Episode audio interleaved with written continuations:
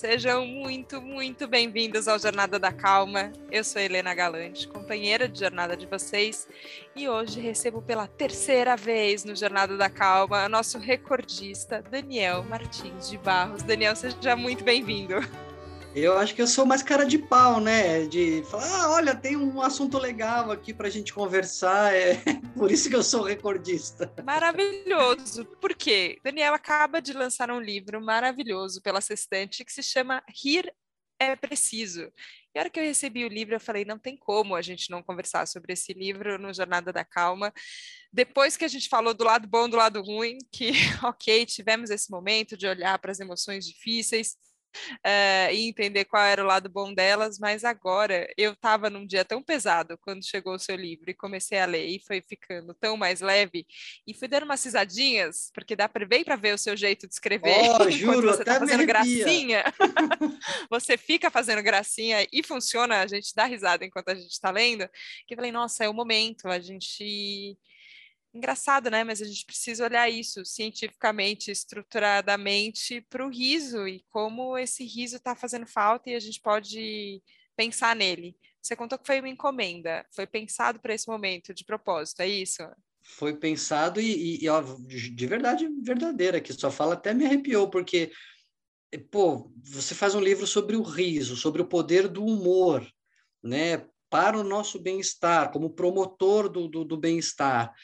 E, e aí você fala, pô, eu estava num dia pesado, aí fui lendo, e foi ficando mais leve, foi aliviando.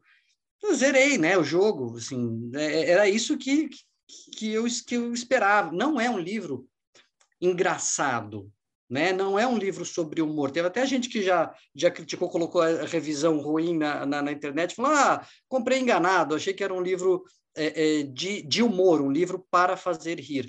Não é, mas é um livro leve é um livro bem humorado, né? Ele não é um livro engraçado, mas é um livro bem humorado, é, que é o meu estilo mesmo, né? Meu estilo de, de, de escrever, meu estilo de dar aula, meu estilo de dar palestra, tem uma outra piadinha, uma outra coisa engraçada, mas não é, não é um stand-up, né? não é. Não é, não é, mas sabe que isso que me deu um alívio também. É, não sei se já comentei com, com você, Daniel, especificamente, mas já comentei aqui no Jornada que eu fiz teatro antes de fazer jornalismo. E durante o curso de artes cênicas, que eu fiz o curso técnico, teve um semestre que a gente estudou comédia e eu queria chorar todos os dias, em todas as aulas, porque eu ficava desesperada com a possibilidade de ter que fazer alguém rir e não conseguir fazer alguém rir, contar uma piada e a piada não dar certo. É, e no livro você também explica essa diferença, né? Que é, quem, quem tem o, a, a comédia na veia, né? Os humoristas, os comediantes, ok, é uma profissão como os atletas de é, profissionais, né? Mas esse é, esse humor que ele é do dia a dia, assim, que, que eu tenho a impressão que é quase uma é, uma estratégia nossa mesmo, né? E você coloca isso também muito, muito bem, que a gente, que não significa que a gente vai ser piadista, né? Eu não sou, por exemplo, mas eu, eu dou muita risada, é verdade, assim. E, e eu tenho é, e gosto de cultivar esse olhar que ele é mais leve, mas não é, né? Falar que uma coisa é bem humorada não significa necessariamente que ela é uma comédia ou que todos nós seremos é, é, vamos fazer um stand-up aqui, exato. É, e, foi, e, e é bem isso, né? E, e, como você até perguntou e eu acabei não falando, ele foi um livro de, de encomenda, entre aspas, porque é, o, o, lado bom do lado ruim era aquele livro que falava sobre é, a gente acolher as emoções negativas e falar, olha, isso aí existe, vamos saber lidar com elas. É, e ele foi um livro que calhou, o lançamento calhou com a pandemia. Eu acho que a gente fez a, a gravação do Jornada na, nas vésperas da pandemia, né? Foi isso mesmo. Não tinha nem fechado a coisa quando ia ser o lançamento, o evento de lançamento foi cancelado. E foi um livro que foi muito importante na pandemia, assim, foi uma coisa que ajudou muito a gente, porque eram tempos de ansiedade, de luto, de tristeza, de raiva, e, e, aprender a lidar com isso foi muito importante e o livro ele, ele cumpriu bem esse papel, que foi coincidência. E aí, no quando já era 2020, final de 2020, começo de 2021, é, a gente conversando lá na Sextante, quais seriam os próximos projetos, foi começo de começo de 21. E aí eu tinha já essa história do humor e do riso na, na, na minha agenda de muitos anos, assim, eu, eu, escrevo sobre isso, vira e mexe, sai uma polêmica, eu escrevo no jornal sobre isso, eu gravo para a rádio é, vinhetas, é, colunas, então isso vinha permeando as minhas reflexões há muito tempo, e aí, por que não juntar? A gente vai precisar é, é no, no pós-pandemia, quando a coisa estiver baixando, quando a coisa passar de vez, a gente vai precisar se reerguer. A gente vai precisar seguir em frente, a gente vai precisar, é, de uma maneira ou de outra, de restaurar as nossas emoções positivas. E o riso faz isso, o riso tem esse poder, o riso do humor, o riso da comédia, mas o nosso riso do dia a dia também. Então, puxa, será que não, não seria o momento de juntar todo esse material e fazer alguma coisa? Eu tenho uma pilha, né? Tinha daquelas pilhas de livros é, é, que, que, não que a gente não lê, né? Que a gente vai vai comprando. Não, isso aqui é legal, isso aqui é um tema bom, isso aqui tinha uma pilha de livros sobre humor de todos os pontos de vista, filosófico, histórico, psicológico, científico, e aí me pus a ler, foi um ano estudando, um ano recolhendo material, lendo, anotando, e depois uns seis meses escrevendo, e aí mais uns seis, uns três, quatro meses de edição para sair. O Rir é Preciso para esse momento. Ele saiu no momento que a gente queria, assim, olha, a coisa está baixando, agora podemos seguir em frente. E, e, quer dizer, não é que não podia rir antes, né? Eu até falo disso. É, dá para rir no, no, no, sofrimento, é até importante, mas é, é, é um livro para esse continuar, sabe? Para se reerguer mesmo. Parece que você falou do riso como, como também parece que ele tece uma uma ligação entre nós, né? Quando, quando a gente ri, tem uma cumplicidade que, a, que acontece, que ela parece que alimenta a gente e a gente lembra por que, que a gente vive junto, né? Depois de tanto tempo separado também, isso faz muito sentido. É, só que quando você, na, na, primeira parte, que você vai para o corpo mesmo, né? Assim, então, uhum. como é uhum. que o, o riso se, se faz? Eu achei muito curioso, porque eu nunca tinha pensado nisso, que músculo que mexia, é, qual que era o impulso que, que fazia, como é que a gente percebe se um riso é verdadeiro verdadeiro, se um riso é falso, o que está por trás desse, dessa emoção genuína ou não, é, eu fiquei pensando que ela, que assim como como a lágrima tem uma função, né, como a gente falou lá atrás, como todas essas coisas que elas são fisiológicas, mas elas também têm esse caráter de, de conexão social. É, a gente tem um, um, aprendizado social também, né? Do que aí você segue para a segunda parte pensando na, na sociedade, né? É, de, de formas de usar esse riso. Uhum. Como é que uhum. você acha que a gente entender melhor? Você até fala também, né? Que é um manual, não é? Já, já esclarecemos que não é um livro de piada, mas tem um pouco de um manual do que que, que, que a gente faz com essa ferramenta, com esse brinquedo. Eu achei maravilhoso isso também. É, mas quando, quando, quando a gente entende melhor o que, que é o que, que é esse riso, como ele nasce dentro da gente, o que ele faz, você acha que é mais fácil da gente construir essa ponte é, socialmente e, e, valorizar mais esse riso compartilhado? Olha, eu vou te contar uma história aqui que eu não contei em lugar nenhum, hein? Só, é só aqui para Jornada, Pronto. porque você vai ver como tem a ver, como tudo tem a ver, né? É impressionante como as coisas se ligam.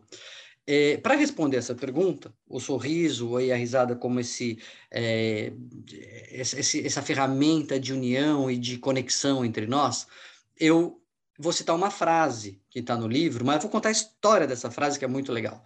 Eu acostumei os meus filhos, o meu mais velho hoje tem 10 e a minha mais nova tem 8, na hora de dormir, por um relaxamento por uma música ali de meditação, às vezes é uma meditação guiada para crianças, é, às vezes é só musiquinha, na maioria das vezes é só uma música ali, uma coisa de, de um desses aplicativos, né, que tem. E numa certa noite, eu já escrevendo o livro, assim, já estava, acho que já estava praticamente concluído. Eu fui pôr, e todo, toda vez que você liga o aplicativo, aparece uma frase, é, é, às vezes um dito popular e tudo mais. E nem sempre eu presto atenção, às vezes a frase é longa, eu estou com pressa de pôr eles para dormir. Só que nesse dia eu bati o olho e estava lá a frase: A paz começa com um sorriso, da Madre Teresa de Calcutá. Eu falei, pô, goleiro bom tem que ter sorte também, né? no dia que eu liguei o aplicativo, que eu estava escrevendo o livro, me deparo com essa frase que eu não conhecia, nunca vi escrita em lugar nenhum, nunca mais voltei a vê-la, e nesse dia ela apareceu no aplicativo para mim. E essa frase da Madre Teresa de Calcutá, ela é uma das frases que, que abre o livro, né? Tem três epígrafes, uma delas é essa E por que, que a paz começa com um sorriso? Porque o sorriso é essa mensagem que a gente dá para o outro: olha, tá tudo bem, é, eu estou desarmado aqui, é, eu estou aberto para você, eu não estou com hostilidade. Claro, existe o sorriso do, do filme de terror agora, está tá, tá famoso, existe o riso de sarcasmo, mas o sorriso genuíno, é, o sorriso que expressa uma emoção positiva, ele traz essa mensagem para o outro de, olha, eu estou aqui por nós, tá bom? Eu estou desarmado, eu não estou com hostilidade, é, eu estou do seu lado e está tudo bem. Ele, ele é essa mensagem de que está tudo bem. E quando a gente compartilha dessa, dessa mensagem, a gente se une muito mais. É, e isso serve para o sorriso, mas serve até para a risada. A risada tem uma coisa que vai até além em termos de conexão, porque para a gente rir, a gente tem que sacar, né? A gente tem que entender a, a, piadinha, tem que entender qual foi a brincadeira. E quando você ri, você vê os outros rirem, tem uma cumplicidade, ah, eu entendi, você entendeu, eu sei que você entendeu, e você sabe que eu sei que você entendeu. Então, coloca na hora todo mundo na mesma página, numa conexão. É até um truque que eu uso sempre, vou contar aqui também para vocês. Eu, na abertura de palestra, eu sempre tento encaixar na abertura uma coisa que faça todo mundo rir, que faça a plateia rir comigo na, na, naquela momento. Porque a gente pode usar de uma maneira muito saudável, sabe? De uma maneira muito positiva, para realmente estabelecer as, essas conexões e para a gente eh, se, se unir, né? Para a gente ficar bem, para a gente transmitir essa mensagem, e eu acho que é por isso que também tem tudo a ver com o Jornada da Calma, né? Essa mensagem de tá tudo bem, no, de, de, de, desarme, desarme os alarmes. Isso é muito bom, porque eu acho que eu nunca tinha pensado, ao contrário de você que ficava pesquisando o humor e, e, e o riso em, em, todas as suas viagens, colecionando livros que ainda não eram leituras, eu nunca tinha parado para pensar. Eu acho que talvez eu tinha um bloqueio, justamente por conta dessa história da comédia. eu falava, ai meu Deus do céu, isso não. Uh, então eu nunca tinha parado tanto para pensar, mas na minha cabeça a gente ri ou sorri de alguma coisa que a outra pessoa fala é, né, quase nessa dinâmica de, de entretenimento, né, que é onde a gente vê, vê muito riso sendo, sendo usado. É, só que quando você vai explicar também como o riso funciona como linguagem e tem tudo a ver com isso que você estava falando da paz, ele diz um pouco do seu estado de espírito, né? É um jeito de eu te contar, Daniel, que tá tudo bem comigo aqui, ó, que, que a minha relação com você é, é na paz, é tranquila uhum. e que a gente está num terreno seguro e você faz o mesmo é, em relação a mim.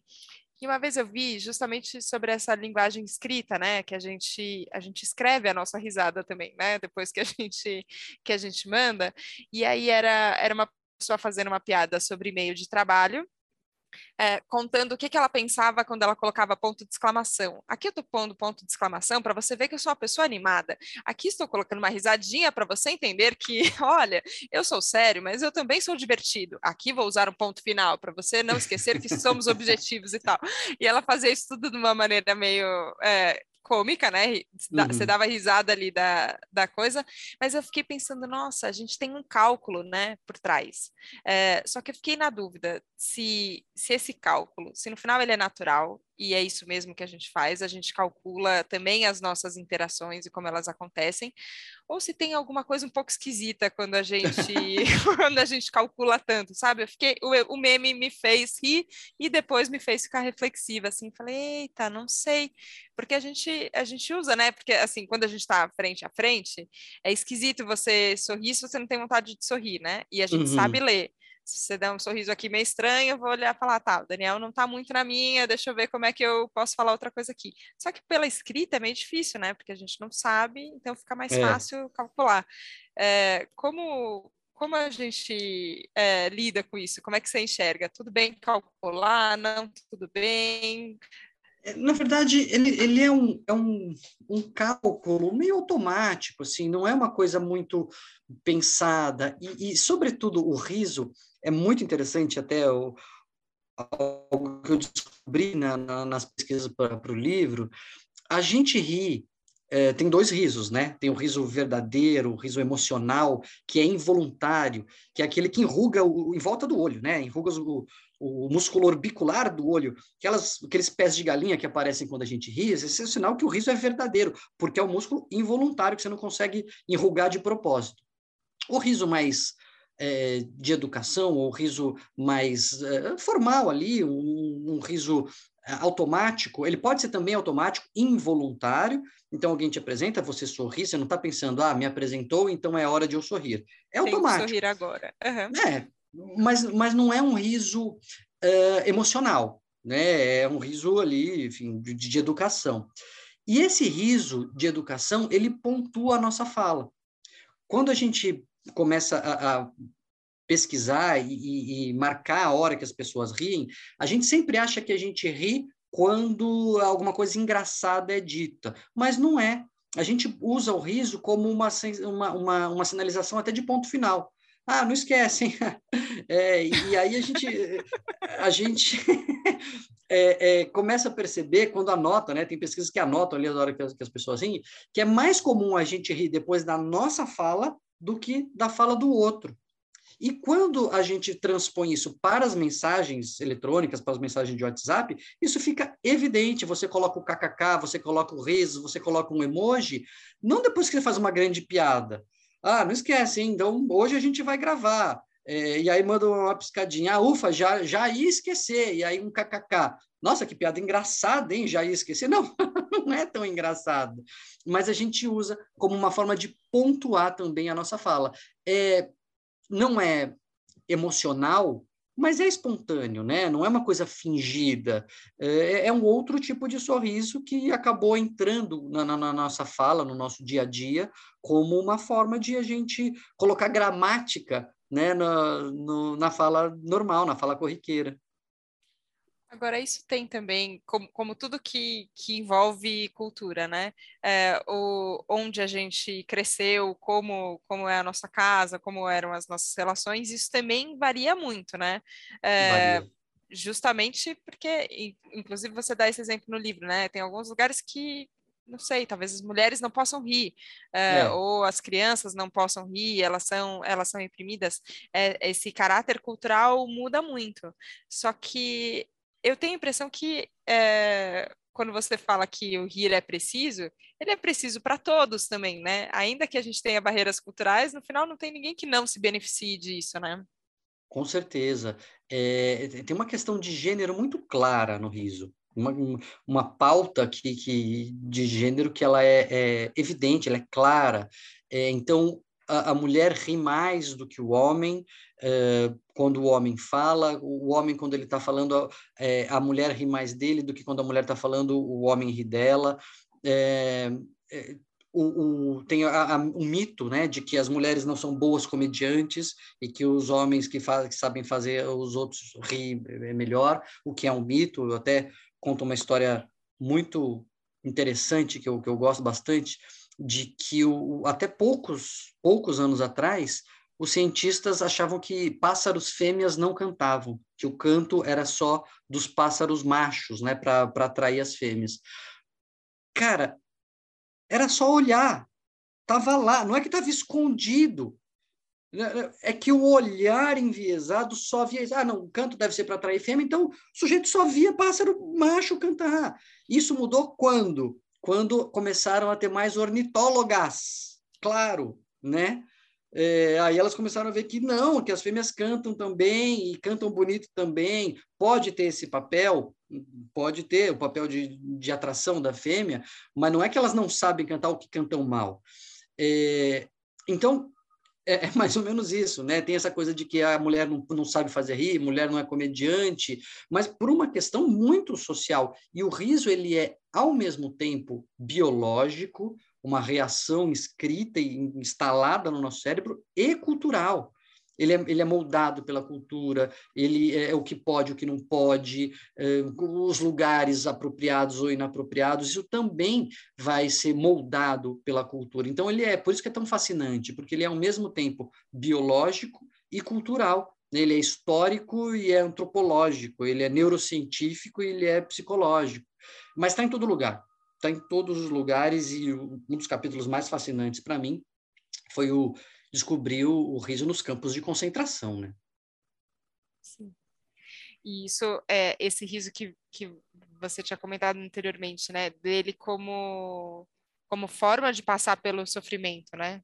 Que não é que não é o minimizar o sofrimento, não é não sentir, não é, é só dar um jeito, né? É, isso mais mexe, né? É a, é a parte que você não que, que acho que sensibiliza tanto também que às vezes é, é difícil, né? De, de imaginar a situação mesmo.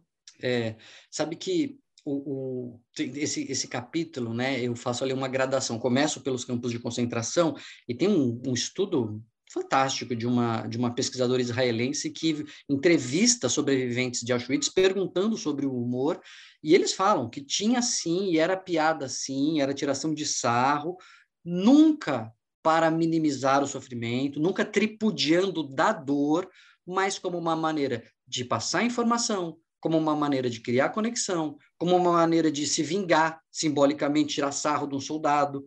Então, ele estava presente.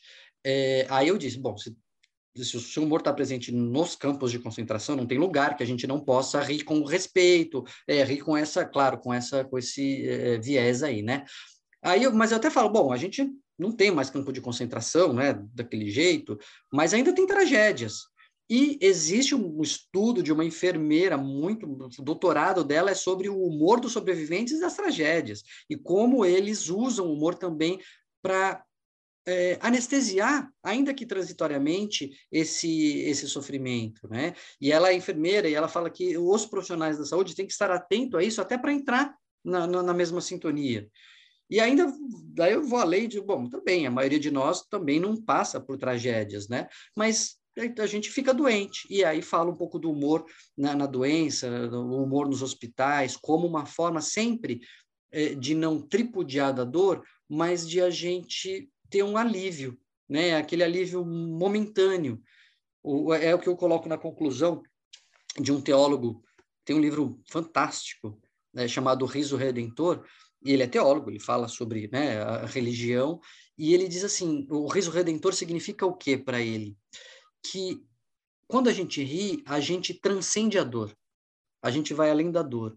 Então é como se a gente levantasse o véu assim que nos separa de uma outra realidade onde não haverá dor e a gente pudesse ter um, um vislumbre, ainda que transitório, de uma possibilidade de viver sem dor, de uma realidade onde a dor não existe. Né? Eu achei linda essa, é, essa imagem, né? essa metáfora do riso, e dá para entender por que então a gente ri de fato em momentos de dor.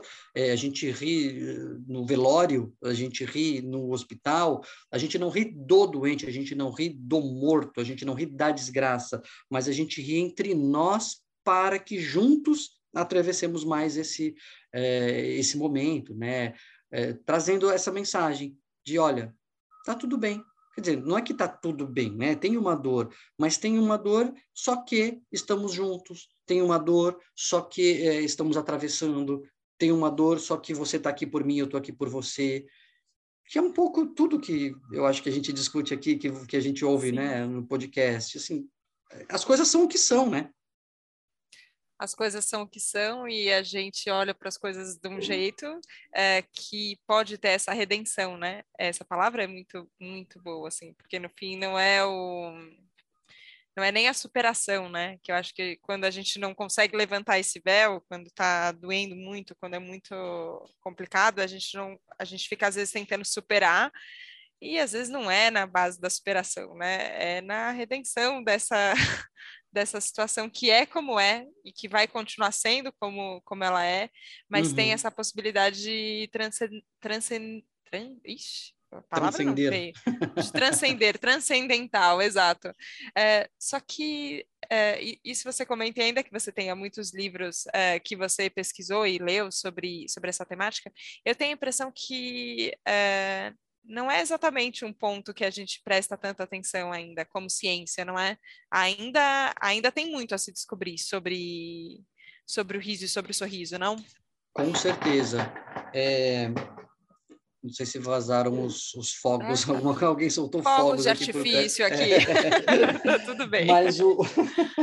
tem muito, e, e, com o perdão do trocadilho, ele, é, o riso, ele não é do ponto de vista científico, muito levado a sério. então tem bastante, é, é, tem bastante bibliografia que eu encontrei. Tem, mas se você comparar com estudos da depressão, por exemplo, nem se compara. Tem muito mais estudos sobre depressão do que sobre o riso. Tem muito mais estudos sobre sofrimento do que sobre o riso. Então, é, ele é um tema que mesmo do ponto de vista filosófico, quando você vai procurar é, grandes filósofos que trataram sobre o tema, não tem muita coisa. É, um falou uma coisa aqui, outro falou uma coisa ali, poucos se dedicaram é, com afinco sobre o tema do riso. Então, ele, ele é um... Como ele é muito presente, como ele está muito o tempo todo no nosso dia a dia, talvez ele a gente não perceba, né? A história da água, né? Que o peixe não percebe a água, né? Cadê o oceano? Não, isso aí já é o oceano e tal, né? A gente não percebe a água quando está nela. Então, pode ser isso, ou pode ser porque ele é visto como uma coisa, um brinquedo, né? Que eu coloco na introdução. O riso não é uma ferramenta, ele na nossa na nossa cabeça ele não serve para nada, não tem nenhum propósito, ele é só para brincar. Puxa, mas brincar serve para tanta coisa, né? Brincar é tão importante.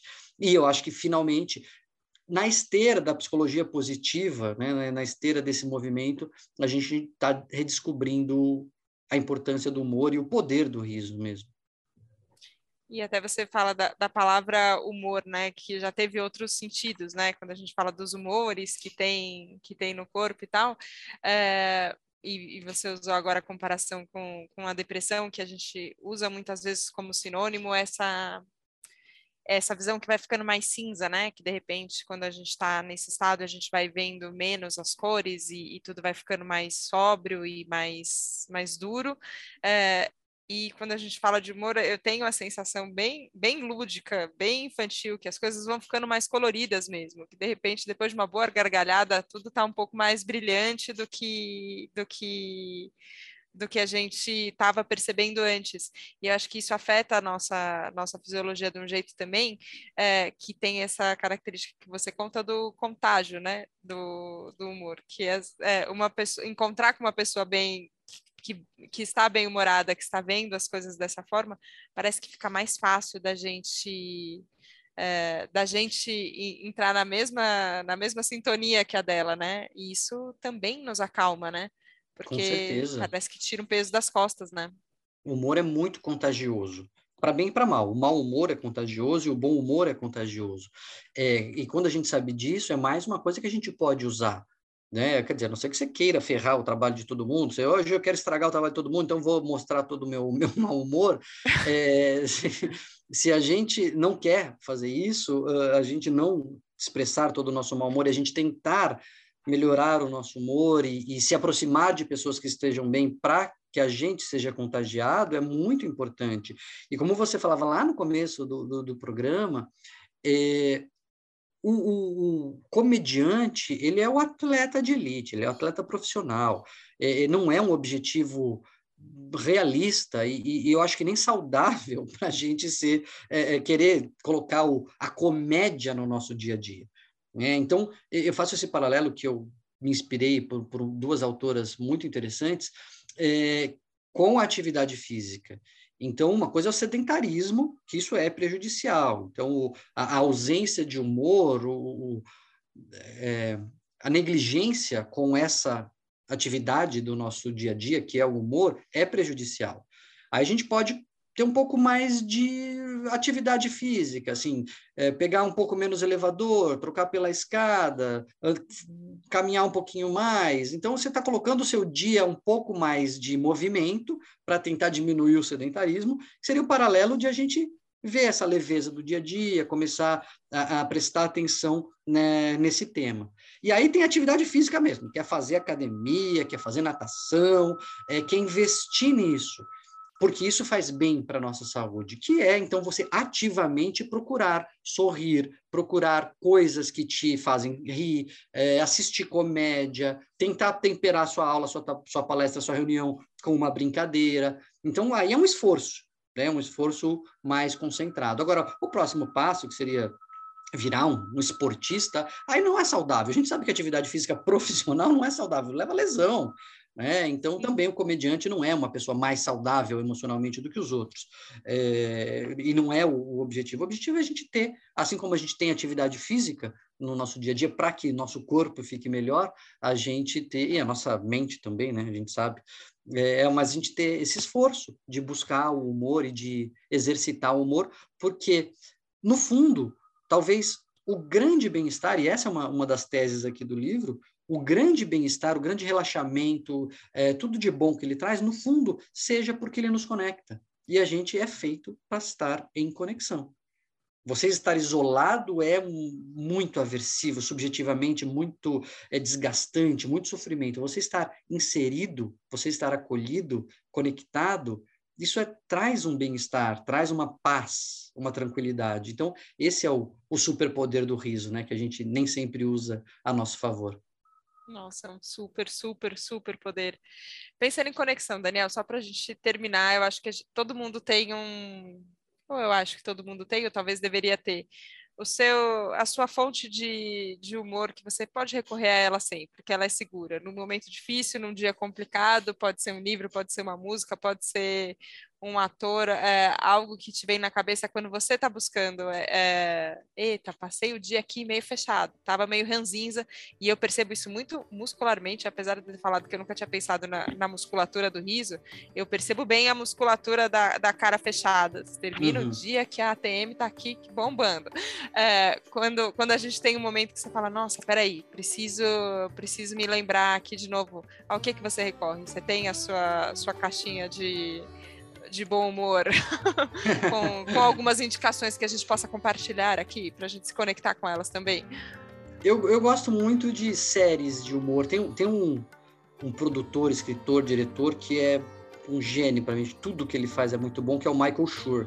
Ele está por trás de Brooklyn Nine-Nine, de Parks and Recreation, é, de alguns episódios de é, é, Black Mirror, para você ver a, a, versatilidade dele. Uma das séries mais geniais que eu já vi na vida que é o The Good Place. É, então, tudo, né? Fantástico. Sim. Então, é, se tem o dedo do Michael Schur, eu, eu sei que eu vou gostar, né? E essas coisas eu, eu recorro, até conto no, no livro que o Parks and Recreation me, me deu uma ajuda durante a pandemia, um momento que eu estava mal ali na pandemia. Fiz uma maratona é, de propósito, me forcei a ver o, os capítulos ali e foi uplifting mesmo, assim, né? Deu uma levantada na, na, na moral ali, no, no riso. Então, é, eu, eu, eu gosto muito de, de séries nesse sentido. Que bom, que bom. Espero que esse episódio tenha também esse efeito nas pessoas, pelo menos da gente lembrar que a gente pode rir, que a gente pode compartilhar dessa dessa risada junto e que o terreno está seguro entre nós e a gente vai fazendo esse terreno ficar seguro entre mais pessoas, por mais que as coisas estejam um pouquinho complicadas por aqui, mas a gente vai dando, vai dando um jeito. Daniel, que delícia sempre conversar com você. Volta quantas vezes você quiser. Lança muitos livros do Daniel, é inacreditável. Bons assuntos não faltam, mas é sempre mesmo um prazer conversar com você, Daniel. Obrigada. Eu que agradeço, rimos juntos, né? Nós dois e os ouvintes com certeza riram com a gente. E tem esse ditado é, é, budista que diz, é, o ditado japonês, de é, tempo passado rindo é tempo passado com os deuses. Então, estamos aqui mais, mais elevados depois desse episódio. Obrigado, Helena, mais uma vez. Prometo, em próximo livro estaremos aqui de novo. Pronto, prometido, prometido. Elevados de espírito, então seguimos, gente. Muito, muito obrigada pela companhia, pelas, pela risada compartilhada, pela cumplicidade que a gente tem aqui. A gente se vê na próxima segunda, no próximo Jornada da Calma. Um beijo, tchau, tchau.